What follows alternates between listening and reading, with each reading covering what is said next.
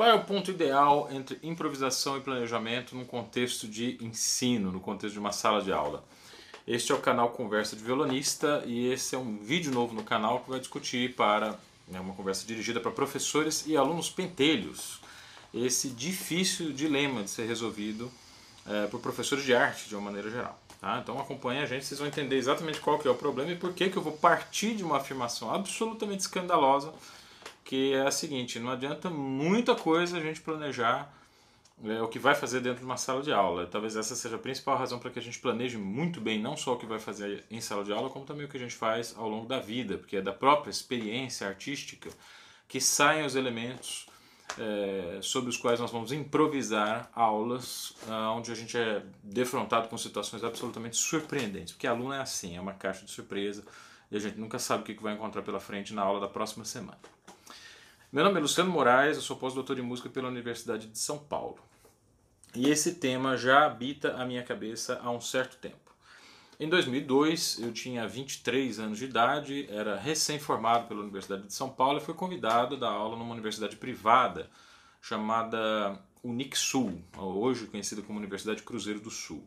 Havia um projeto de ensino privado lá, bastante interessante, porque era baseado na concessão de bolsas de estudo. Né? É, funcionava mais ou menos assim: eles tiravam uh, dois ou três, ou, ou, abriam duas ou três vagas a mais nos cursos pagos mais concorridos, que era basicamente odontologia, psicologia e comunicação. Né? E esses alunos eram os responsáveis por dar à universidade o retorno financeiro que os alunos de música não dariam. Então nós tínhamos um curso bastante pequeno, era um curso que, se não me engano, 20 ou 30 alunos, todos bolsistas por desempenho acadêmico. Quanto mais a gente apertasse o torniquete e mais baixas fossem as notas desses alunos, mais eles pagavam para a universidade na, na base de uma proporção em relação a essas notas baixas. Né?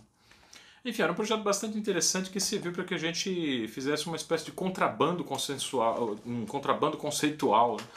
é, da Universidade de São Paulo e da Unesp para essa universidade que ficava situada na zona leste de São Paulo, uma região onde a gente tinha alguns conservatórios bastante interessantes, mas nós não tínhamos um, um polo educacional de ensino superior. Era o ano de 2002, a gente estava situado num contexto de expansão do ensino superior, fosse público ou privado, através dessas concessões de bolsas, FIIs né, e todos esses programas que hoje estão sendo completamente abandonados, quando deveriam estar sendo, na verdade, ampliados. Mas vamos deixar essa conversa para depois e fixar num ponto importante que foi um grande desafio para mim nesses primeiros anos da minha vida profissional como professor. Era exigido que eu fizesse uma coisa chamada plano de ensino. Isso me apavorava, isso me deixava completamente desesperado. Não era só porque eu não tinha feito licenciatura, portanto não era muito familiarizado com esses processos de ordenação, saber fazer uma emenda, saber fazer um plano de ensino, saber fazer um diário de classe. Não é exatamente esse tipo de dificuldade. O que me incomodava realmente no momento de ter que fazer um plano de ensino era a hipocrisia. Se eu tinha 10 alunos novatos ingressantes a cada ano, que era mais ou menos esse o número de alunos de, de violão que ingressavam nesse curso, é, provavelmente eu teria 10 realidades completamente diferentes, para as quais eu não poderia simplesmente aplicar o mesmo plano de ensino. Era uma escola, exatamente por essa característica, né, de ser uma escola privada situada em uma região é, periférica da cidade de São Paulo, é, procurada por públicos absolutamente diferentes. Eu tive um aluno que trabalhava na feira como vendedor de caldo de cana, tive um aluno que era sambista, tive um aluno que era pagodeiro, tive um aluno roqueiro, tive um aluno que tinha estúdio de gravação. Tinha, eu tive um aluno que era motorista de ônibus, pra você ter uma ideia. O Zeca, se estiver assistindo, meu querido, um abraço para você. Você foi um dos melhores alunos que eu tive América Sul. Uma das pessoas com quem eu mais aprendi ali dentro.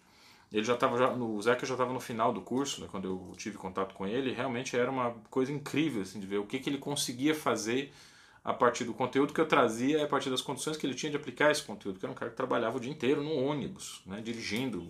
Né, e, os, os dedos dele eram bastante fortes, mas havia um caminho a ser percorrido para atingir um refinamento sonoro e tal, e ele conseguia resultados até mais interessantes do que o pessoal que estava por conta disso. Né? Mas tratava-se de uma diversidade muito grande e foi uma experiência que me deu um, certo, uma certa convicção em relação à universidade, que ela não é para formar só virtuosos. A universidade tem uma função importante no sentido de espalhar o conhecimento. Se as pessoas vão sair de lá virtuosas ou não, esse é um problema que elas vão ter que lidar com ele pela vida inteira. Os músicos não têm mais obrigação do que qualquer outra profissão de ficar nessa profissão até o fim da vida. A gente pode mudar ao longo do tempo, como também é possível que pessoas que se dedicam a outras profissões, se tiverem uma formação musical básica, caiam na nossa profissão de alguma maneira.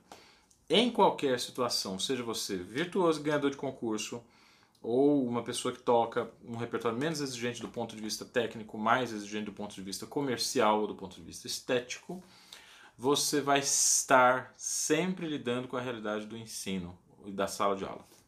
É possível, tá, se dedicar à atividade musical sem ser professor, mas eu não acredito muito nisso. Eu acredito que a atividade de professor ela alimenta, inclusive, a sua criatividade artística.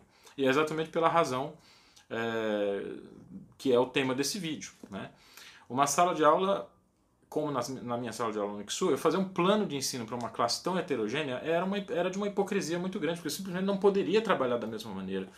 É, com pessoas que tinham feito um conservatório todo bonitinho, gravata borboleta, fez EMESP, estudou com Henrique Pinto, fez aula com, sei lá, Paulo Porto Alegre e tal, de repente resolve fazer uma faculdade, cai na minha mão e eu vou trabalhar com essa pessoa de uma maneira que não vai funcionar com o meu aluno que era que trabalhava na feira como vendedor de caldo de cana, ou com outro aluno que, sei lá, tinha vindo do piano, vinha de uma outra vivência musical completamente diferente. Por causa dessa experiência pedagógica, eu comecei a me interessar pelas ciências sociais e comecei a relativizar um pouco o meu próprio campo de trabalho dentro de uma larga, longa e ampla história da colocação das artes dentro do sistema capitalista e dentro da, da história específica do Brasil. Como que a, a educação foi pensada para a comunidade brasileira e como é que a arte, qual é que é o lugar, desculpe, qual é o lugar que a arte ocupa né, nesse processo educacional que é tão característico de nós brasileiros. A gente ouve da, da, da sociedade brasileira. A gente ouve falar que a educação é o futuro do país desde que desde sempre, né? Eu, pelo menos, tenho 42 anos de idade, tenho 43 anos de idade, porque eu ouço falar que é a educação que vai resolver os problemas do, do país, mas tivemos poucos períodos da história da, da, nossa, da nossa política em que houve, de fato, um investimento maciço em educação. Né? E esses poucos períodos foram sucedidos por períodos em que isso foi completamente massacrado e novas gerações de estudantes foram se perdendo.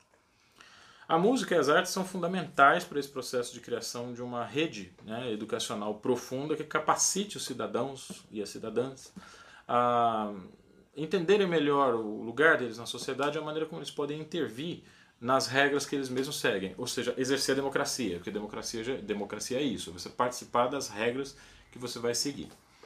É, mas esse também é um assunto que precisa ser deixado de lado para que a gente discuta o senso comum, o senso comum em relação ao que é um professor de música. Tá? É, basicamente, a gente imagina que um professor de música seja o representante de uma poética musical específica, o representante de uma estética musical específica, e em sala de aula ele vai trabalhar na transmissão desse conhecimento para um outro estudante que tenha certa afinidade com a corrente estética que aquele professor representa, certo? Errado no, no, no, na maioria dos casos, nós nos encontramos com professores que são que têm dificuldades de lidar com suas frustrações e projetam essas frustrações nos seus estudantes. Eu vou dizer que é muito difícil a gente se encontrar em um processo educacional do lado de lá. A inversão é praticamente inevitável você se colocar no lugar do seu professor e começar a reproduzir de uma maneira ou de outra aqueles processos educacionais de que você foi vítima, é, de, alvo.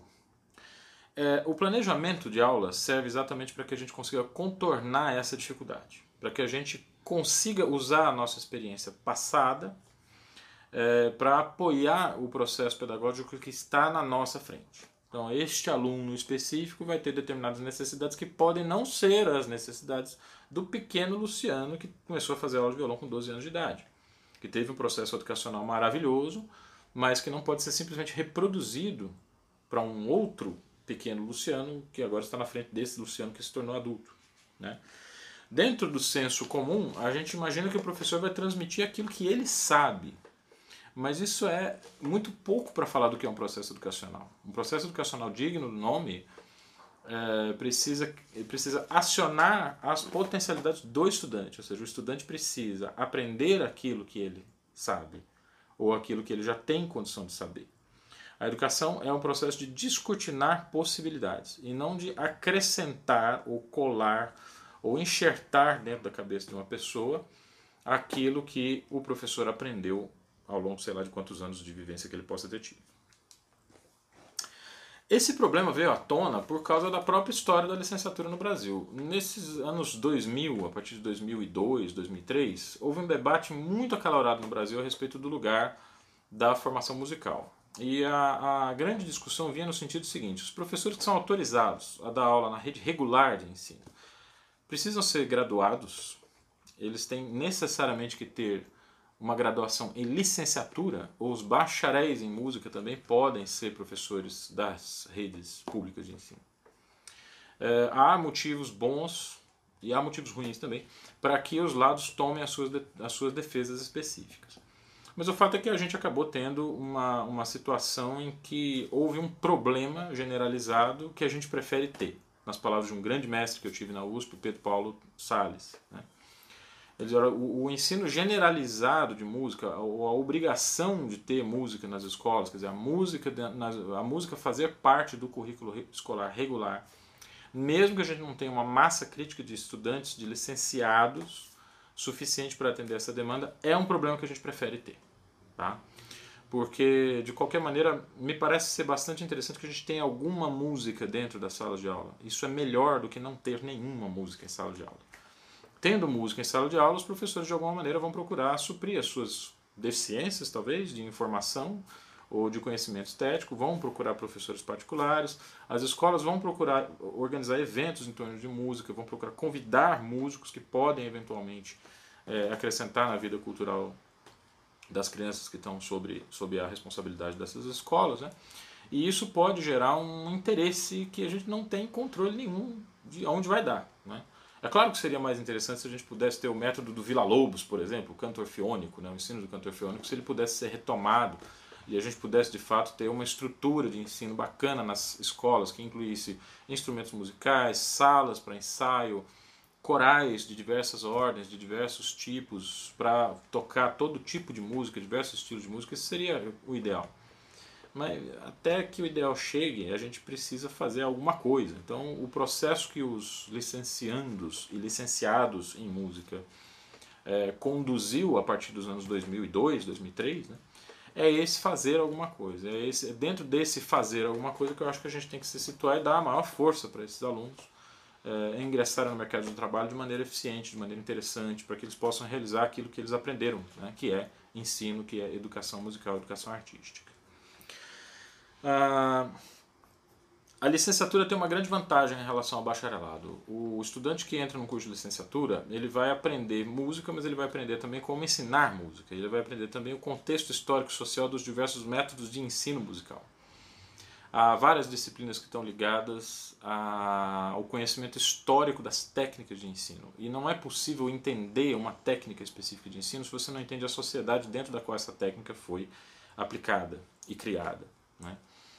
Ah, o método, por exemplo, para falar de um caso que não é exatamente musical, né? mas Rudolf Steiner, por exemplo, bolou um processo que é totalmente baseado em uma filosofia né? muito bem estruturada, que entende a criança de uma determinada maneira, que entende diversas etapas de desenvolvimento, e essas etapas de desenvolvimento filtram os conteúdos que vão ser passados para essas crianças. Né? Mas ele pensou esse método para um ensino generalizado e público, ou seja, o acesso à educação o acesso universal à educação era uma premissa da qual Rudolf Steiner partiu para desenvolver o seu, o seu método de ensino. Essa coisa de você não, não, trabalhar com brinquedos de plástico, né? quando a criança tem uma determinada idade, você trabalha com brinquedos de madeira ou de pano. A ideia de você estimular o aprendizado artesanal, os meninos fazem tricô né, nas aulas, nas escolas Waldorf. Né? Essa ideia de que a gente precisa ter uma conexão, uma certa conexão com a natureza, ela vinha também de uma demanda é, da classe trabalhadora. Um operário, um padeiro, um sapateiro não teria muitas condições de comprar brinquedos caros e sofisticados para os seus filhos. Ele teria que trabalhar necessariamente com materiais mais baratos e mais simples. Então é muito curioso a gente vai na PB Kids e ver que os brinquedos mais caros são exatamente esses feitos de materiais mais simples. Porque a, a pedagogia Waldorf se tornou uma espécie de grife, uma espécie de etiqueta que gerou uma nova cisão de classe social. E nesse sentido, o pobre Rudolf Steiner deve revirar na tumba várias vezes, porque o processo educacional que ele planejou era pensado para ser aplicado de maneira generalizada, pública e aberta a todas as crianças da Alemanha. O Brasil conseguiu gourmetizar isso e nós não avaliamos ainda totalmente quais as consequências desse processo. Tá? É, de qualquer maneira, num curso de licenciatura a gente vai se deparar com esse tipo de questões e das quais o bacharelado, né, no bacharelado a gente passa realmente ao largo. Eu fiz algumas disciplinas de licenciatura optativas porque eu sabia que eu teria que dar aula em algum momento.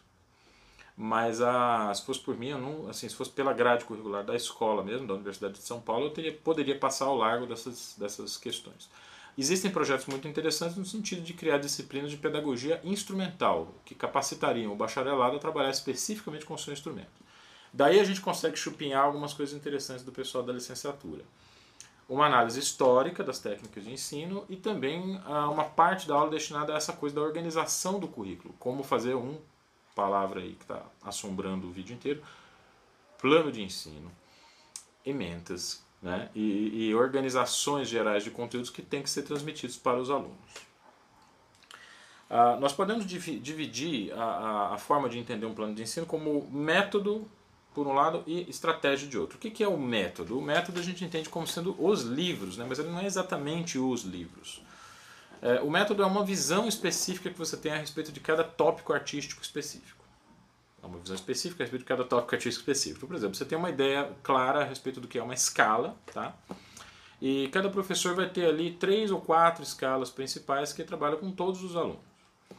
Essas escalas vão ser uma espécie de elemento de controle. É, se você passa exatamente o mesmo exercício para um grupo de pessoas, você tem como testar a efetividade desse exercício e verificar que tipo de problemas que esse exercício não resolve. E isso faz com que a gente se movimente na nossa, agora sim, metodologia de trabalho.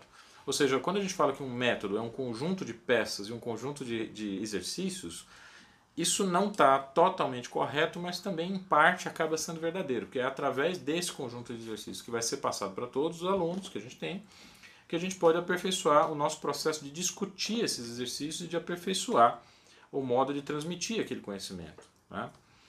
Ah, não preciso dizer que os métodos mais bem-sucedidos são aqueles, são aqueles realmente que partem de uma expectativa em relação ao outro, mas também de uma escuta em relação ao outro. Né? O outro precisa ser ouvido. Aquele aluno ou aquele estudante né, que está diante da gente, ele tem que ser entendido pelo professor como alguém que está dizendo alguma coisa para nós. E nós precisamos responder não à, à tradição de ensino em que a gente está inserido, mas a resposta precisa ser aquele indivíduo específico que está nos dizendo algo da sua história, das suas expectativas estéticas e das suas condições de aprendizado. Uh, e o estudante faz isso a cada semana quando ele mostra alguma coisa que tocou para a gente, ou alguma coisa que, em que ele se desenvolveu, ou a realização de um exercício, ou a realização de uma prática orientada, certo? Uh, isso nos leva diretamente à ideia de que, quando a gente fala de metodologia de ensino, a gente está falando de estratégias de abordagem de assuntos. Né? Falar de escala, por exemplo, vamos pegar um exemplo, já que eu estou falando de escalas. Nós podemos abordar a escala do ponto de vista da pura mecânica digital que está em jogo quando a gente está trabalhando. Dizer para o estudante que a escala é trabalhada para a gente ter calos, para a gente desenvolver os calos no dedo. A flexibilidade, o alcance das notas e a ideia de um som puro que precisa ser limpo a cada dia no caso de um instrumento como o violão, que é tocado com unhas, né? a gente precisa desenvolver maneiras de fazer com que esse som saia cada vez mais limpo, cada vez mais direto. A comunicação da sonoridade precisa ser mais direta, sem os ruídos é, que caracterizam uma unha mal lixada ou uma técnica deficiente. Essa é uma maneira de ensinar a escala, a partir do conteúdo técnico e do desenvolvimento que ela proporciona para a nossa técnica. Mas existe uma outra maneira de abordar o ensino de escalas, que é a partir da teoria musical. Se o estudante reconhece que uma escala é uma determinada organização de tons e semitons, ele tem uma oportunidade de pensar musicalmente em cima daquele exercício diário que ele está fazendo e encontrar correspondências entre aquele exercício diário e algumas melodias que ele está acostumado a tocar ou a ouvir. Tá? É, você pode me contestar e dizer assim, Luciano, mas veja, é, o estudo da escala não é tudo isso? É, mas tenta fazer tudo isso no contexto de uma sala de aula. Experimenta fazer isso. Experimenta chegar com um aluno assim de 13 anos, né, que é um perfil bastante recorrente, ou mesmo um estudante adulto que está afim de tocar violão, aprender a tocar violão, e procure passar escalas com todo esse arco de significados que a palavra abarca. Vocês vão ver um aluno confuso, um aluno estressado e, se a gente tiver sorte, um aluno que desista da aula de vocês. Que é um professor que não organiza passo a passo o que, que você vai passar em cada sala de aula, é um professor que precisa ser é, é, cancelado, sabe? Eu estou citando dois exemplos extremos de aplicações e de, de pontos de partida para o estudo da escala, justamente para que a gente possa escolher qual deles, com qual deles trabalhar. E a gente vai escolher isso com base em quê? Com base na própria experiência pregressa do estudante. Dependendo do que o estudante traz em uma determinada aula, a gente vai perceber se ele tem uma facilidade digital maior ou se ele tem uma compreensão abstrata, teórica mais aprofundada. Para aquele que tem uma capacidade de abstração teórica mais aprofundada, eu vou trabalhar a escala pensando, fazendo ele pensar na questão digital, na questão mecânica. Para o estudante que já tem uma certa desenvoltura, uma questão na questão mecânica, eu vou tentar puxar a cabeça dele para ter uma compreensão teórica um pouco mais aprofundada das escalas. O único problema é o seguinte: os estudantes não são blocos fechados e estáveis de conhecimento. Eles mudam o tempo inteiro. Tem um humorista bastante engraçado, assim, que tem feito algumas piadas a respeito desse momento macabro que nós estamos vivendo de volta às aulas, né, que ele diz assim, olha, não, não adianta você pensar que as, que as crianças vão voltar para a sala de aula e vão cumprir protocolos de segurança, porque a criança ela, ela é, já é uma aglomeração, a criança já é uma multidão, uma criança já é uma rave. Uma criança de uma semana para outra são raves diferentes. E se ela estiver naquele período da adolescência, você pode encontrar uma, um adolescente extremamente extrovertido no momento que vai ser o emo mais depressivo e isolado na semana seguinte.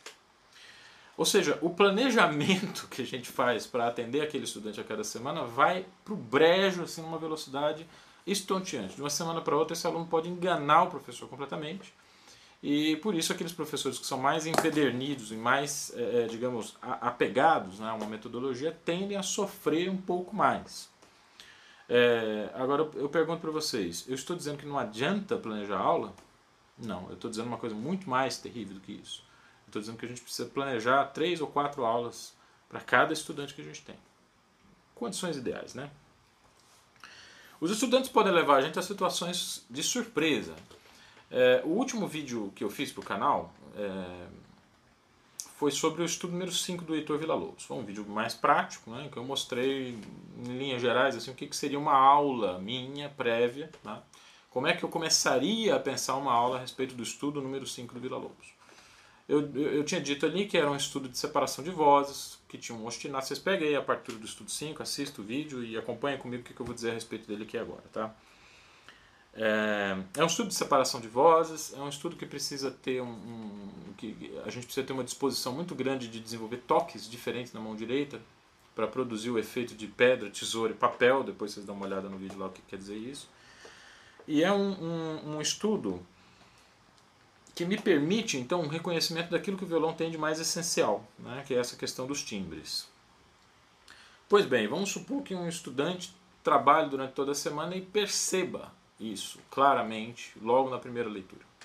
Ele traz essa peça já com esse problema da separação de vozes resolvido. Eu não sei vocês, mas eu sou um tipo de professor que não gosta de eu, quero, eu gosto de incentivar os estudantes, mas eu não gosto de dizer assim, ah, parabéns, maravilhoso, está tudo lindo, perfeito.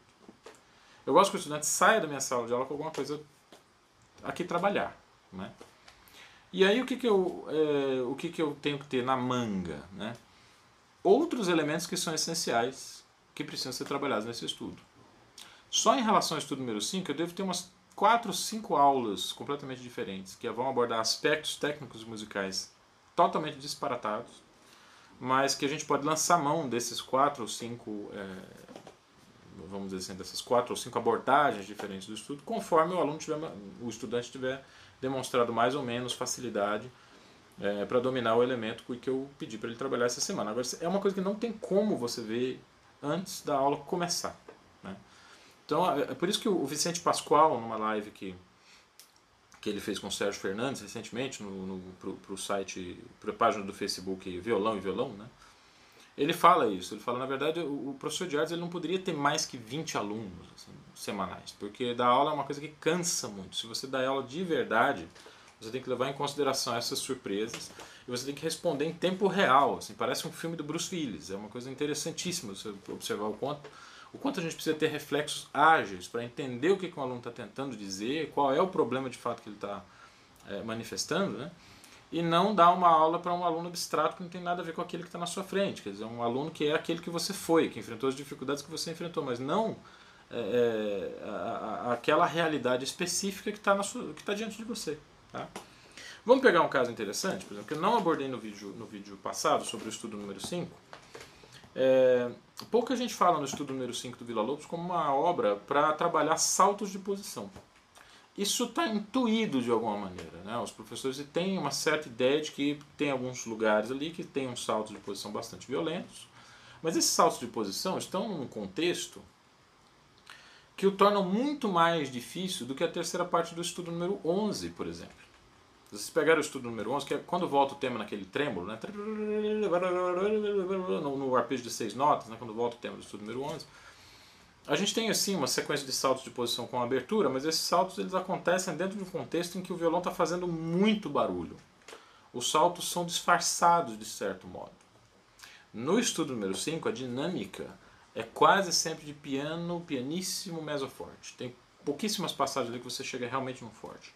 É um estudo muito sugestivo, delicado e hipnótico ele não tem um, um, ponto culminante que você possa considerar assim, nossa, aqui realmente o som está cheio, aqui é o Vila Lobos, entendeu? É um estudo quase que fora do estilo do Vila Lobos. Uma peça extremamente introvertida, onde chiados de mudança de posição vão aparecer muito e buracos provocados por salto de posição vão criar uma quebra na, na condução da narrativa. Um salto de posição com chiado ou com corte na linha do, do, daquele ostinato, ele pode chamar muito mais a atenção do que o próprio fraseado e que a própria beleza de som. Os saltos de posição estão entre o compasso 9 e 10, 16 e 17, uma passagem inteira do compasso 17 até o compasso 19, que tem saltos de posição por movimento sanfonado, que eu vou explicar daqui a pouco o que, que é. Tem um salto importante também entre o compasso 44 e 45, e do próprio compasso 45 ao compasso 47 a gente tem uma passagem de minhoca, né, de deslizamento. A gente tem uma terça maior formada pelos dedos 2 e 3 na corda 3 e 2, é, e, esse, e essa terça vai subindo cromaticamente até a gente chegar no, que seria o ponto culminante do estudo. Né? É, e esse salto precisa ser feito de uma maneira muito delicada. É um tipo de salto de posição muito específico que aparece praticamente só nesse estudo. Ah, é um salto que tem que ser considerado mais pelo, pelo, pelo, pelo procedimento de levantar o dedo 2 quando, quando se faz o salto de posição, ou levantar o dedo 3. Acredito que é ter corda 3, corda 2 salto, levanta o dedo 3. Né? Então, apesar de ser uma configuração de intervalo que é a mesma ao longo de toda a escala cromática, é, é, um, é uma, uma passagem que a gente precisa ter muito cuidado em levantar esses dedos porque a gente não escute o arrastar dos dedos pelas cordas. Quer dizer, as notas elas não podem glissar. O Vila não escreveu glissando nem portamento em nenhum lugar. Tá? Confira lá, é, compasso 45 a 47. Tá? O que, que eu chamei de saltos por sanfonamento né, é uma coisa muito simples de entender. A gente tem normalmente os quatro dedos posicionados, cada um em uma casa. Quando eu comprimo esses dedos em duas casas ou em três cordas, ou em duas, duas ou três casas, né, eu mudo completamente a, minha, a configuração da minha mão esquerda. No momento de desfazer essa sanfona, de desfazer essa pressão, essa contração, né, para usar um vocabulário calavariano, eu, ao invés de fazer isso e voltar para onde eu estava, eu faço isto e vou para um pouquinho mais longe. Esse processo é o que eu estou chamando de sanfonamento, tá? Não é um termo muito bonito, eu peço inclusive que vocês não difundam esse termo por aí, mas é um salto de posição que acontece através de contrações e distensões. Isso está entre o compasso 17 e 19. Ou seja, essa aula que eu estou dando aqui, né, poderia, eu poderia dá-la no lugar do, do, do, da aula que está no canal. Tá? No momento em que eu vou trabalhar com um aluno em sala de aula, eu preciso tomar uma certa decisão em relação a qual, qual dessas duas aulas vou dar. Porque não tem tempo, não tem espaço para você trabalhar isso em uma aula só. Eu corro o risco de ser superficial demais. Tá? O que vai desempatar essa, essa questão, o que vai responder essa pergunta, que tipo de aula eu darei do estudo 5 do Vila Lobos? Vai ser aula sobre salto de posição, vai ser aula sobre separação de vozes, ou vai ser aula sobre qualidade sonora na região aguda, que essa é uma terceira aula também que eu posso dar a respeito do estudo número 5 do Vila Lobos. Eu preciso conhecer o aluno que está na minha frente. Aí eu vou lá todo feliz fazer um plano de ensino bonito para um conservatório para o qual eu acabei de ser contratado e organizo esse plano de ensino que inclui uma série de peças, uma série de repertórios, uma série de estudos técnicos, vamos trabalhar com Carlevaro, com Scott Tennant, com Henrique Pinto, com o que for. E esse plano de ensino vai ser completamente hipócrita, porque na, na, na vida real, vamos dizer assim, eu tenho que elaborar um plano de ensino diferente para cada aluno que está diante de mim. Isso complica a vida do professor de uma forma assim extraordinária. Bom, eu não estou querendo dizer com isso que é inútil a gente preparar aulas. Né? Eu estou querendo dizer com isso apenas que a preparação das aulas vai sofrer reveses conforme o desenvolvimento individual dos estudantes que a gente tem.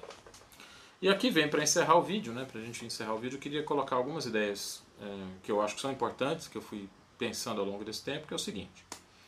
Um professor de música, ele não pode ter somente uma clareza e uma destreza na lida com metodologias é, de ensino. Ele precisa ter também uma experiência musical muito profunda e muito ampla. O que, eu estou querendo dizer com experiência ampla? É aquilo que gera, por exemplo, a, a noção de que grandes virtuosos podem ser péssimos professores. Não conheço nenhum nem duas pessoas que, por seguirem conselhos de concertistas internacionais, acabaram criando problemas técnicos severos por ouvir conselhos de virtuosos em masterclasses. Muito cuidado com isso. O masterclass é um único momento que o professor, ou no caso o concertista, né, é, tem para examinar vocês e saber o que, que ele pode dizer ali naquele momento para aperfeiçoar, para melhorar a técnica de vocês. Mas se esse, se esse virtuoso, né, se esse grande violonista tivesse a oportunidade de ouvir vocês na semana seguinte, talvez ele desse outro tipo de conselho. Só que essa visão processual, quem tem é só o professor que está acompanhando vocês semanalmente. E aí eu, eu vou tomar a defesa aqui né, do, do, dos professores e dizer o seguinte, nunca coloquem orientações que vocês recebem em Masterclass acima das orientações que vocês recebem do professor é, regular de vocês. Porque o professor regular conhece vocês, ele sabe como é o percurso, como é o processo, como é o trajeto. Às vezes aquela orientação que um virtuoso deu a vocês em um Masterclass está guardada na sala de aula do professor para ser dada, mas daqui a 3, 4 meses quando já tiver sido concluído um trabalho específico que esse professor está conduzindo. É, ou às vezes é uma coisa que não tem absolutamente nenhuma importância naquele contexto, vocês podem simplesmente incorporar a aula do professor e pronto. Mas eu vejo muitos alunos extremamente arrogantes que entendem que se o concertista em masterclass disse alguma coisa que o professor não tinha abordado até então, é porque esse professor era incompetente e não estava verificando com cuidado tudo aquilo que podia ser dito a respeito de uma música. Surpresa! Nunca se pode dizer tudo a respeito de uma música. Esses repertórios estão aí há centenas de anos e nós estamos literalmente redescobrindo ou descobrindo novas coisas nesses repertórios a cada nova abordagem. Então a gente precisa confiar no processo de, de, de ensino, naquela, naquele arco né, que a gente só consegue abarcar se nós temos uma visão da totalidade visões muito fragmentadas, muito específicas, vão nos conduzir a essa ideia, né, de que o professor pode elaborar um plano de ensino para uma turma inteira, quando na verdade cada estudante dessa turma vai ser um arco de ensino diferente. Tá? É, nunca é demais dizer que eu sou um dos professores que, que é completamente a favor de atividades puramente musicais para alunos de licenciatura. Eu acho que um aluno que tem todo o domínio da metodologia, mas que não tem esse repertório, quer dizer, nunca tocou essas obras, não para ganhar concurso, para gravar e ser a gravação de referência, mas para entender aquilo que ele está que está diante dele, né? entender uma partitura, entender uma obra, entender as estratégias de aperfeiçoamento, entender os problemas técnicos que podem surgir, entender dedilhados alternativos, abordagens interpretativas distintas. O professor precisa ter essa vivência do repertório para que ele tenha justamente é, um arsenal de estratégias diferentes para abordar essa peça com diferentes perfis de alunos. Eu não gosto da palavra aluno, eu gosto da palavra estudante. Né? Mas em todo caso, cada pessoa que está diante do, do professor vai ativar partes diferentes da sua própria experiência musical. Então eu acho que um aluno de licenciatura tem que ter aula de instrumento individual. Eu não acho que as aulas de instrumento coletivas sejam suficientes para proporcionar uma experiência musical para um estudante de licenciatura. Eu acho que ele tem que fazer muita música de câmara.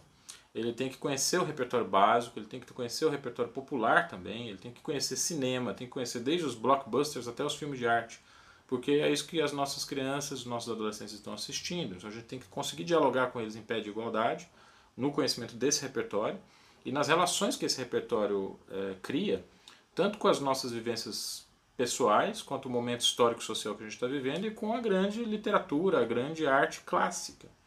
A maioria dos filmes e livros é, que são grandes sucessos de vendas e de público hoje são decorrência dessa literatura clássica, mas às vezes a gente não consegue fazer os links corretos, né?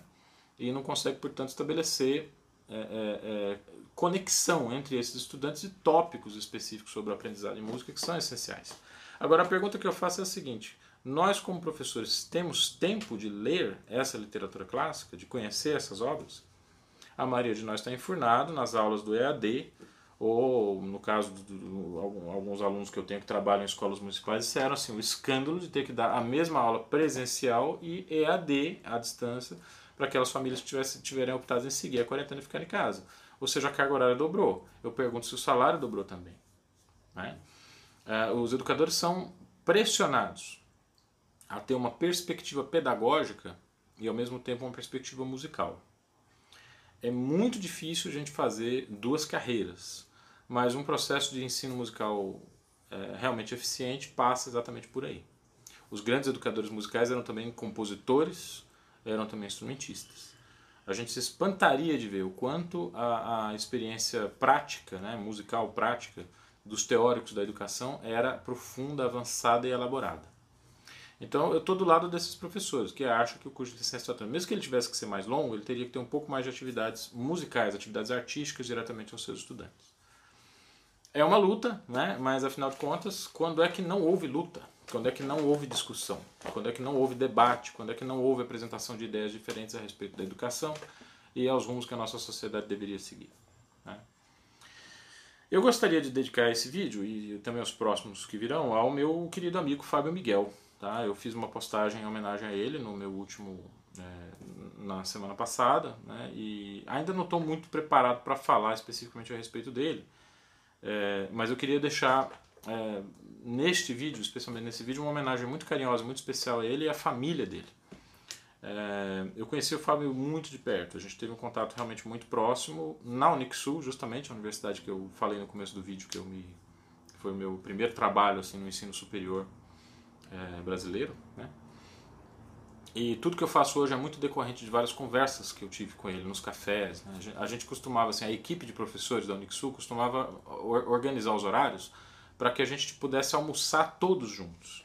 E o tema desses almoços, é claro que a gente falava de tudo, mas a gente conversava muito sobre os nossos alunos também. E o Fábio Miguel era o cara que era mais interessado em falar sobre esses alunos. Às vezes alguns alunos que eu não tinha tanta, tanta empatia, através da conversa com o Fábio Miguel eu, poderia, eu podia entender um pouco melhor esses estudantes e propor uma aproximação mais delicada, mais solidária com eles. Através da visão diferente de um, de um colega, a gente pode conhecer melhor um estudante que a gente às vezes não consegue entender. Né? Mas no caso do Fábio Miguel existe uma, uma coisa um pouco diferente, uma, uma especificidade, eu acho diferente. Que ele tinha essa noção, sabe? Que o professor precisa ter uma vivência musical é, prática, profunda. Porque senão na sala de aula ele só tem o esqueleto para passar. Ele não tem aquilo que. Quer dizer, o esqueleto protege alguma coisa, né? É, a, a, abaixo do osso a gente tem o coração, a gente tem os órgãos vitais.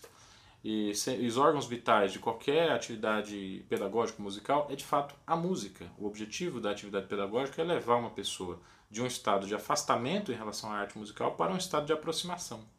Se o professor não está nesse estado de aproximação, como que vai ser conduzido esse processo? Né? Então fica esse, esse, esse recado barra homenagem, né? E enfim, eu vou produzir outras coisas aqui no canal a respeito do Fábio. É uma pessoa de quem a gente vai continuar falando ainda durante muito tempo, especialmente por causa das circunstâncias da morte dele, que foram bastante trágicas. É, mas eu, eu não gostaria de encerrar esse vídeo, assim, que está sendo feito coisa de uma semana, né, quase uma semana após a, a morte dele, é, sem que isso ficasse bastante claro. A Unesp está fazendo um material, um memorial uh, em, em honra a esse grande professor. O pessoal do canal que estiver interessado, procure, eu vou deixar o link aqui na descrição para que vocês possam conhecer um pouco do trabalho, da trajetória dele e das ideias que esse grande artista e, e professor eh, defendia ao longo da vida. Muito obrigado a vocês pela, pela presença até aqui e até o próximo Conversa de Violonista.